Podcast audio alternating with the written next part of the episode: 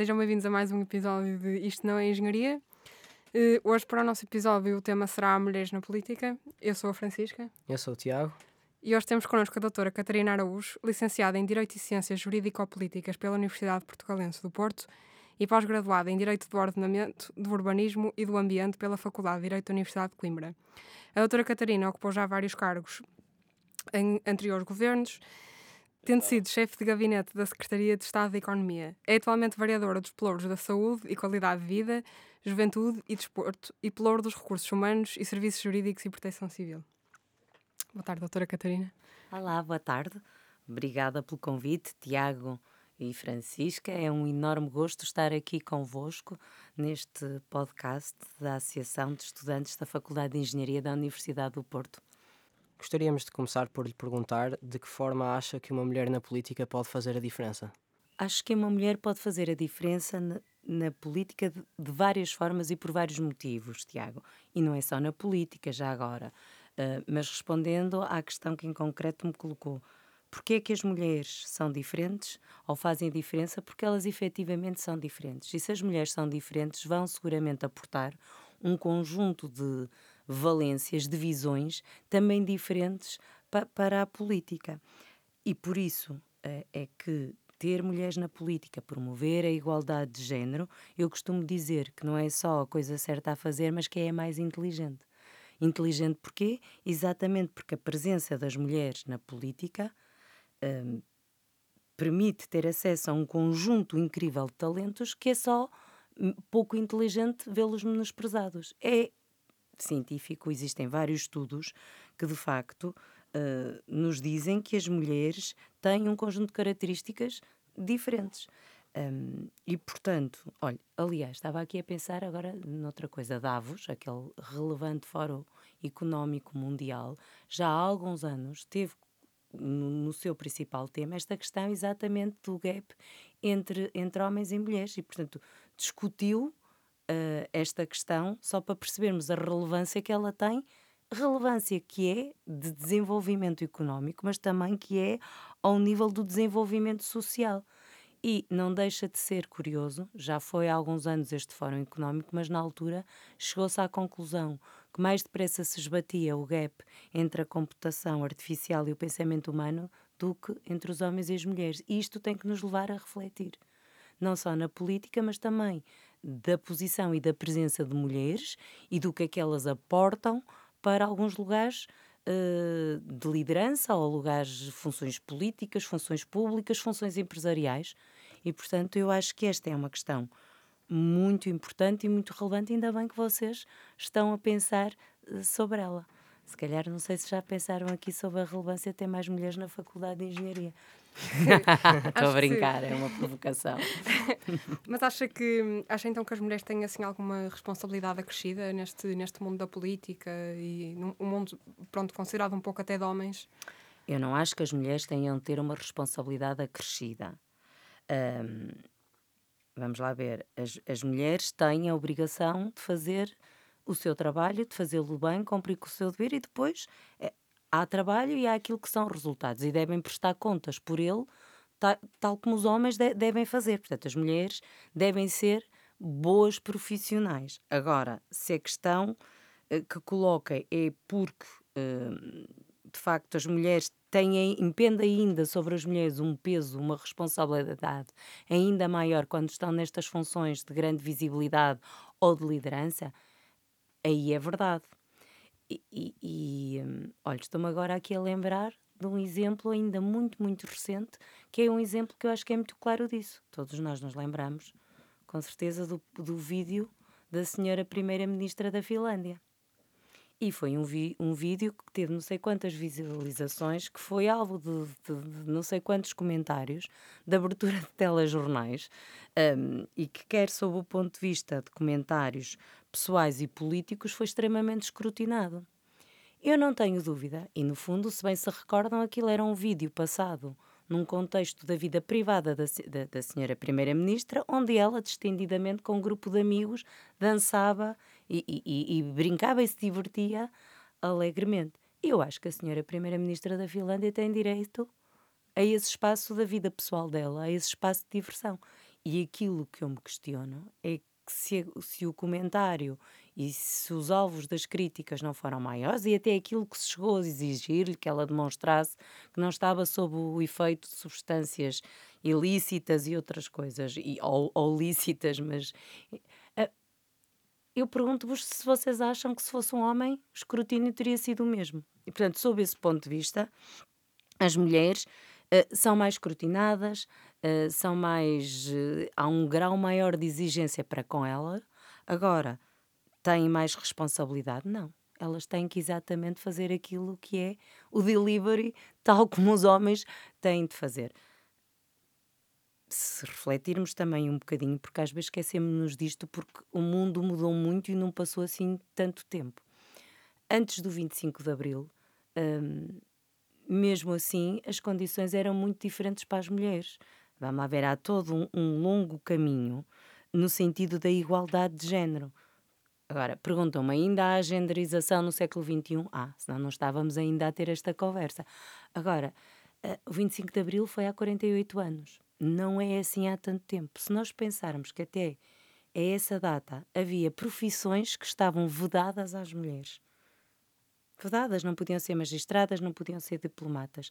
Que havia atos que as mulheres só podiam praticar com a autorização dos maridos Reparem, não passou assim tanto tempo e, portanto, vamos lá ver.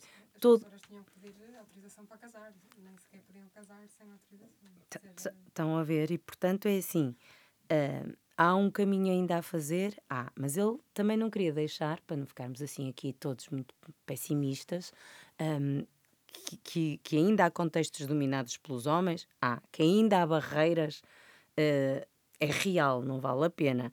Uh, seja no acesso à política, seja aos cargos de poder e, e, e, de tomada de decisão. Agora, de facto, também houve aqui um caminho muito relevante e que também convém lembrá-lo. Quer dizer, se eu me comparar com a minha avó, era impensável a minha avó ter assumido um conjunto de funções, não é? Aliás, foi-lhe vedado pelos seus pais um conjunto de outras coisas que ela queria fazer. O que se esperava dela era que cumprisse com o grau de escolaridade que se considerava adequado a uma senhora à data e que depois ficasse em casa. Uh, comparativamente com a minha mãe, a minha mãe já teve um conjunto de outras condições, mas mesmo assim eu sou uma privilegiada. Nasci em liberdade, nasci pós 25 de Abril e liberdade, e foi-me proporcionado um conjunto de acesso e de, a coisas e de facilidades que, que, que outros antes de mim não tiveram. Dito isto, não acho que as coisas estejam acabadas e acho que ainda há muito mais para fazer e que de facto há muitas barreiras e que uh, é muito importante ter mulheres uh, na política, ter mulheres no lugares de destaque, porque as mulheres têm de ser capazes de fazer valer os seus interesses e as suas necessidades, afirmando a sua diferença e, e, e uh, conseguem fazer coisas, e eu também digo isto de forma aberta, de forma diferente e às vezes melhor que os homens. Nem todas, mas algumas fazem. Portanto, desta complementariedade, desta diversidade, é que resulta a mais-valia. Também não acho que deva haver equipas só com mulheres. Lá está, mais uma vez estamos a pôr em causa a diversidade. De facto, em, penso que foi em 2006 que introduziram a lei da paridade. Sim. Acha que deveriam ser tomadas medidas complementares a essa lei? Esse para um... que a representação fosse maior. Oh, Tiago, esse acabou por ser um passo muito importante Exatamente. e que mudou muita coisa no, no, no campo da, da, nossa política. Mesmo assim, em 2009, quando se aplicou essa lei, e convém lembrarmos que a paridade não é 50-50, eu acho que na altura, agora não tenho a certeza, mas era 33 Sim, Era assim uma em, coisa. Em 2019 subiu para 40%. Pronto, depois houve esta revisão recente do que é que se entende por paridade, mas em 2009, na, nas eleições onde pela primeira vez a, a, lei foi posta em prática, era 33. E mesmo assim houve um conjunto de partidos políticos que não conseguiram cumprir com, com, com a regra, nem, nem com, a, com aquela medida, como é que se chamava o fecho eclair, porque. Uh, não pode haver três pessoas do mesmo sexo, do, do mesmo sexo seguidas indicadas na, na lista. Eu um, encontrei aqui uma frase que, que, que, achei muita piada e que vou partilhar convosco. Uh, mesmo sabendo que muitos homens que participaram mostraram uh, ter tido pouca qualidade e as mulheres terem sido quase sempre governantes de grande qualidade, há poucas mulheres. E vocês dizem que esta é uma frase recente, dita por alguém da política. Um, não, esta foi uma frase dita pelo ex-presidente Ramalho Yanes em 1979 Reparem, 1979 já ele dizia estas coisas, quando indigitou a Maria de Lourdes Pintacilgo para chefiar um governo de iniciativa presidencial. Reparem que esta senhora foi a única mulher que ocupou o cargo de primeira-ministra no nosso país. Não é? Curioso, não é? apesar de todo o caminho. E eu depois andei aqui a perceber qual foi a evolução e já, já vamos chegar aos dias dois para perceber que estamos muito melhores, mas depois nos governos seguintes, eh, quando haviam mulheres, elas ou eram subsecretárias de Estado ou eram secretárias de Estado, ministras nem pensar. Depois tivemos uma primeira tive, voltamos a ter uma ministra em 1985 com a pasta da saúde com a Leonor Beleza. E depois ainda temos um governo de Mário Soares, no seu segundo governo, em que só teve elementos do sexo masculino, 54 homens. Curioso, não é?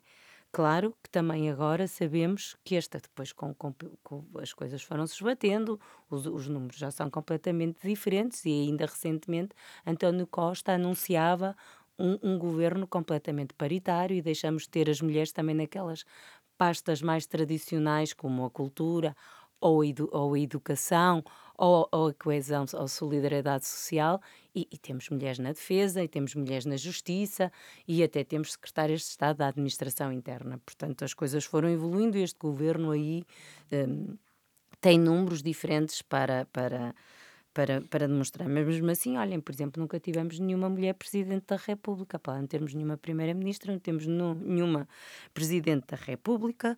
Que me lembro, presidente da Assembleia da República só tivemos uma, Assunção Esteves, que eu me lembro. Um, e líderes de partidos são geralmente também os homens, não é? Com... Mesmo assim já começamos a Já começamos, é isso, Francisca. É. Já, já Sim, já tivemos, já tivemos uh, mulheres líderes, mas tradicionalmente, mesmo, mesmo na política, são, uh, são homens e, portanto, uh, foi importante aquela, aquela alteração porque permitiu que as mulheres tivessem acesso e às vezes a dificuldade está mesmo no acesso aos lugares e neste caso à política. Depois compete-lhes uh, fazer o seu caminho, trabalhar uh, e prestar contas ao, ao, a quem elege uh, e, e do, do, do, seu trabalho. a Catarina há bocado falou de algumas, hum, algumas coisas que as mulheres já tinham, portanto, conquistado um, acha que ainda há assim, algum direito fundamental que, que os homens tenham e que ainda falta às mulheres neste mundo da, da política e hum. dos, dos, partidos e do governo? Alguma coisa que ainda falta às mulheres terem, olha, um, que os homens tenham. O, o, acesso, a igualdade no acesso aos, aos, aos, a estas funções políticas, eu acho que ainda é diferente. Ainda há aqui, uma, como eu dizia um bocado, uma genderização. E de facto ainda há aqui barreiras que, estão cada vez mais batidas, uh, que se calhar não são tão visíveis, o que torna por vezes mais difícil ultrapassá-las, e estas barreiras estão efetivamente uh, muito neste acesso. E depois o que eu acho que ainda há é, são muitas desigualdades para, para, no exercício das funções. Um, olha, nem tanto na política, porque na política, e na política temos esta vantagem, uma, uma mulher primeira-ministra ganhará o mesmo se for um homem primeiro-ministro, ou uma mulher ministra ganhará o mesmo que a, que a ministra. Mas na maior parte das funções iguais, nos lugares de trabalho igual, como sabemos, ainda há, ainda assistimos a uma desigualdade em termos salariais. E isto não faz qualquer sentido. Ainda há bem pouco tempo se dizia para funções iguais, se elas fossem exercidas por, por homens, uh, o salário era superior em mais de 10%. Outro dia, curiosamente, falando com, com, com outra mulher também, uh, fizemos uma reflexão que não deixa de ser verdade. Mesmo nas, nas entrevistas de emprego. Um, e quando chega à parte desta remuneração, as mulheres são muito mesmo menos afirmativas e impositivas naquilo que querem. Mais facilmente aceitam hum, às vezes com, condições diferentes. Como também acontece nas elaborações de listas. Uh, e eu já assisti a, a, algum, a alguns desses processos. Uh, facilmente uma mulher diz assim: Olha, tu não te importas de ir, de ir em terceiro? Ah, sim, tudo bem, conta comigo, estou disponível. Ah, nos homens, estas questões são, e bem, e atenção, e bem tratadas de outra forma, eles são mais reivindicativos e impositivos. Este é um outro lado da questão que eu acho que também uh, é relevante à conversa que aqui estamos, estamos a ter. E, portanto, uh, e depois existem um conjunto de outros constrangimentos que, que naturalmente um, limitam mais a, as mulheres nos exercícios de algumas funções e de alguns cargos. São culturais, têm uma razão histórica e, por muito que as coisas evoluem, ainda não evoluíram. Por um lado, um, ou não foram criadas condições para, para poder haver outras respostas, e por um outro lado, eu acho que tem a ver com o facto de sermos mulheres. E refiro-me ao peso maior que recai sobre as mulheres da conciliação da vida profissional com a vida familiar. É muito, é muito As mulheres têm, como eu costumo dizer, duas jornadas de trabalho. Portanto, é, é, é, é de facto para eles, para elas, muito mais difícil esta dupla, esta dupla jornada. E, portanto, quando se percebe que é importante ter mulheres, porque elas aportam aquelas coisas todas já aqui dissemos, o que também devemos fazer é construir um contexto em que lhes seja permitido que elas estejam presentes e que facilitem, nomeadamente permitindo a adoção destas medidas conciliadoras, por exemplo, de, de, desta, desta componente da vida pessoal, profissional e familiar. Olhem, horários. Pensem na política. É verdade, Quando é que são reuniões? À noite, não é? Fora do horário de trabalho. Mas às vezes é porque sim, porque, porque é mais fácil, não é? Olha, oh, porque é que vamos. Temos um assunto para tratar, temos uma decisão para tomar, queremos refletir. Ah, vamos, vamos fazer um jantar, ou depois de jantar, ou vamos beber um copo. Não é que as mulheres não possam fazer isso, mas por vezes. Uh, a existência de horários, de regras também na forma como nos organizamos na política, podia ser muito interessante para que as mulheres pudessem fazer esta conciliação. Atenção, que a conciliação não é só uma questão que diga respeito às mulheres. Aos homens também importa. E eles também têm que conciliar. A questão é que nós sabemos que tradicionalmente ainda há um conjunto uh, de solicitações e tarefas que são das mulheres. No seu dia a dia, que lado é que sente que sai mais prejudicado? O lado familiar ou o lado profissional? Bolas, Tiago, que pergunta difícil. Esta é mesmo assim a calar cá dentro. Eu, eu penalizo-me sempre muito mais pela minha ausência na minha vida familiar, especialmente para com a minha filha. Um, não sei se é aquela, uh, e será provavelmente, ia dizer que não sabia se era aquela que eu prejudicava ou penalizava mais, um, mas é que me custa mais um, ter por vezes que, que, condicionar pela, pela minha vida uh, política ou, ou profissional. Um, aquilo que eu tento fazer é depois compensar. Compensar como? Com a qualidade da presença que tenho. O que também não é um exercício nada fácil, não é? Porque por vezes estamos cansados, porque estamos uh, muito estressados, porque queremos é dormir ou queremos é estar a, a ver um filme e, e, e, temos que fazer aqui este depois este tempo de qualidade, o explicar. Explicar. A minha filha perguntou-me muitas vezes porque é que eu não estava. A minha filha já me perguntou muitas vezes porque é que eu não ia tantas vezes à escola como outras mães. Uh, agora, de vez em quando, ainda me pergunta porque é que ela tem que andar mais do Uber e eu vou buscar menos vezes, porque eu tenho, de facto, uma vida uh, muito preenchida nas funções que agora tenho na Câmara Municipal do Porto. Eu tenho fim de semanas muito preenchidos, com muitos momentos que, que eu sinto a obrigação de estar presente e que tenho a obrigação de estar presente, e portanto eu sinto que se calhar este é o meu lado um, que, que me penaliza mais, mas também partilhando agora um bocadinho da minha história, que é com certeza a menos interessante de tudo, quando tenho para ouvir neste podcast, esta questão para mim não é nova. A, Francisca uh, fez ali o favor na simpática introdução que fez sobre a, a minha vida de referir que eu fui chefe de gabinete a determinada altura num, em, em, numa Secretaria de Estado e depois num, no, no governo. E tive que ir para Lisboa, não é? O governo funciona, funciona em Lisboa. E, e à data eu tinha uma filha, hum, tenho uma filha, mas que à data tinha hum, sete anos, seis anos, entre, tinha acabado de fazer, e que estava numa fase muito exigente da vida dela. E foi um momento muito complicado da decisão de ir e, e, e, da dificuldade de conciliação e que eu tive que refletir muito, até porque era a segunda vez que dizia que não.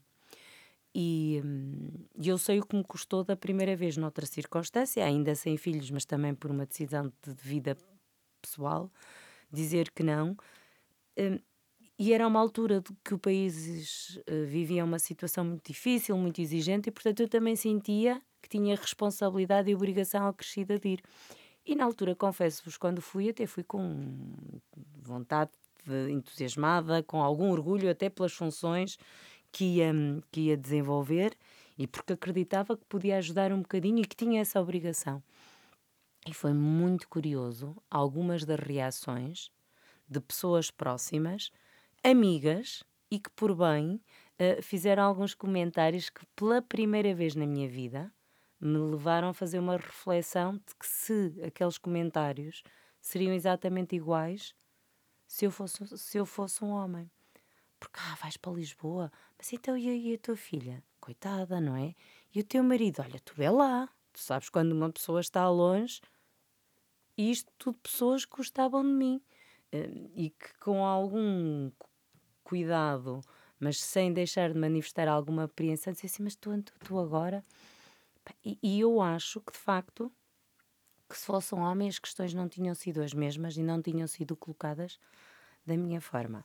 Disclaimer: a minha filha está ótima, é uma menina bem comportada uh, e com sucesso escolar, portanto não interferiu e já agora o meu marido ainda é o mesmo. é uma vitória. não, é, é, é, é, um exemplo de que as coisas de facto com algum esforço, com conversa, com interajuda, com muitos post-its, como eu dizia, uh, de, com muito planeamento, com muita programação, são possíveis de acontecer. É fácil? Não. É muito exigente? É. Por vezes temos muitas dúvidas, momentos até de, alguma tristeza e até de nos penalizarmos pelas opções que tomamos, também confesso que sim. Acho que quando estamos nas coisas, porque acreditamos nela, porque gostamos, estamos de coração e nos dedicamos a ela, e, e acima de tudo, quando são funções públicas, hum, acaba por compensar e por valer a pena se eu fizesse sentir melhor, meu tio também tinha que ir algumas vezes para Lisboa e a minha avó, e vais deixar assim os teus filhos e não sei o quê. Portanto, acho que também faziam algumas dessas perguntas aos homens. Acho Pronto. que aqui atingimos mais ou menos um equilíbrio, mas acho que se calhar depende um bocado do contexto familiar, se calhar. Sim, é verdade, claro, claro que sim, claro que sim. E atenção, este, estas perguntas, como eu lhe dizia, eram feitas por pessoas próximas e que gostavam de mim, que estavam genuinamente preocupadas, não é? E, portanto, Uh, e, e, e, obviamente existem vários contextos, várias circunstâncias, e, hum, e, elas também, como a Francisca disse, são feitas aos homens.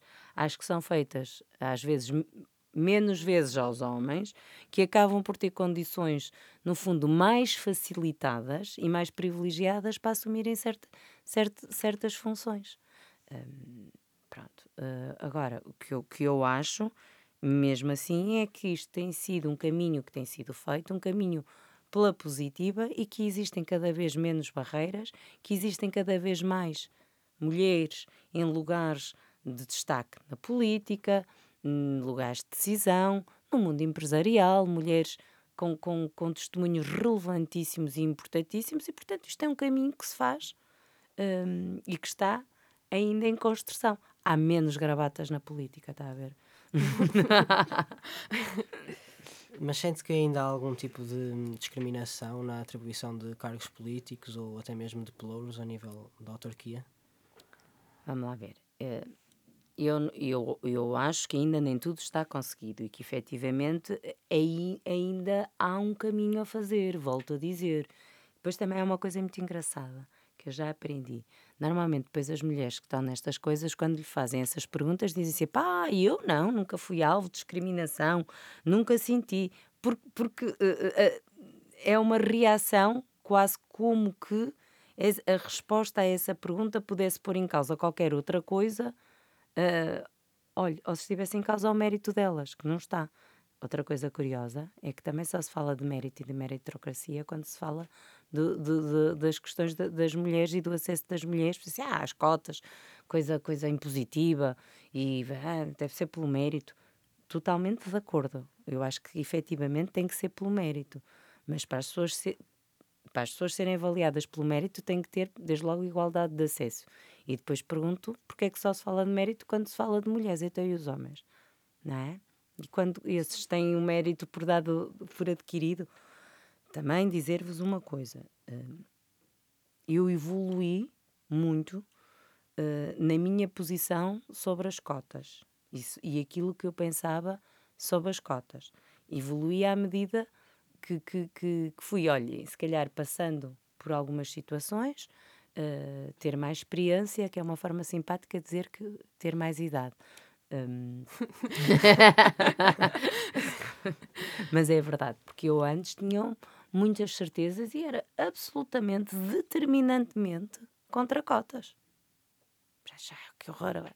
Depois fui percebendo ao longo da minha vida e, e, e, em alguns contextos e algumas situações que efetivamente, infelizmente, se não fossem as cotas, as mulheres não tinham tido da mesma força, forma acesso às funções e aos lugares que têm. Olha, o exemplo que, que, que o Tiago deu na política é um exemplo acabado deles. Repare, passamos a ter mulheres efetivamente a partir daí, não é? Depois, se me pergunta se sou a favor de cotas sempre e em todas as circunstâncias, não. Uh, por exemplo, nas empresas, nas empresas privadas, uh, ainda que, e cotadas no PC20, faz-me faz, faz alguma impressão, porque aí eu acho que é uma imposição que pode gerar outro tipo de dificuldades acrescidas a esse tipo de empresas. Quer dizer, e agora vamos lá ver, também não vamos inventar mulher, mulheres para os conselhos de administração, para os bordes das empresas, só porque. Agora, empresas públicas que, que, que estes processos já estão mais são mais escrutinados, são mais transparentes, que um conjunto de outras questões já estão salvaguardadas, eu acho muito bem que se vá tornando hum, obrigatório que haja mulheres no exercício dessas funções. Mais uma vez, porquê? Não é porque eu. Porque elas acrescentam valor, acrescentam um conjunto de talentos e visões diferentes que é uma pena desperdiçá-los e, portanto, é, é muito por isso. Okay. Doutora Catarina, obrigada por ter vindo e por ter estado aqui estes minutos connosco. Uh, foi um prazer. Obrigada eu. O gosto foi todo meu. Uh, gostei imenso. Uh, este podcast é, é, muito menos assustador do que aparenta no início, e, portanto. para o nosso lado também, acho. Sim, também acho que para o nosso lado foi mais pacífico. É. Também estava assim mais nervosa, mas acho que, acho que correu tudo bem. Obrigada, foi um enorme gosto de estar aqui. Obrigada. Muito obrigado.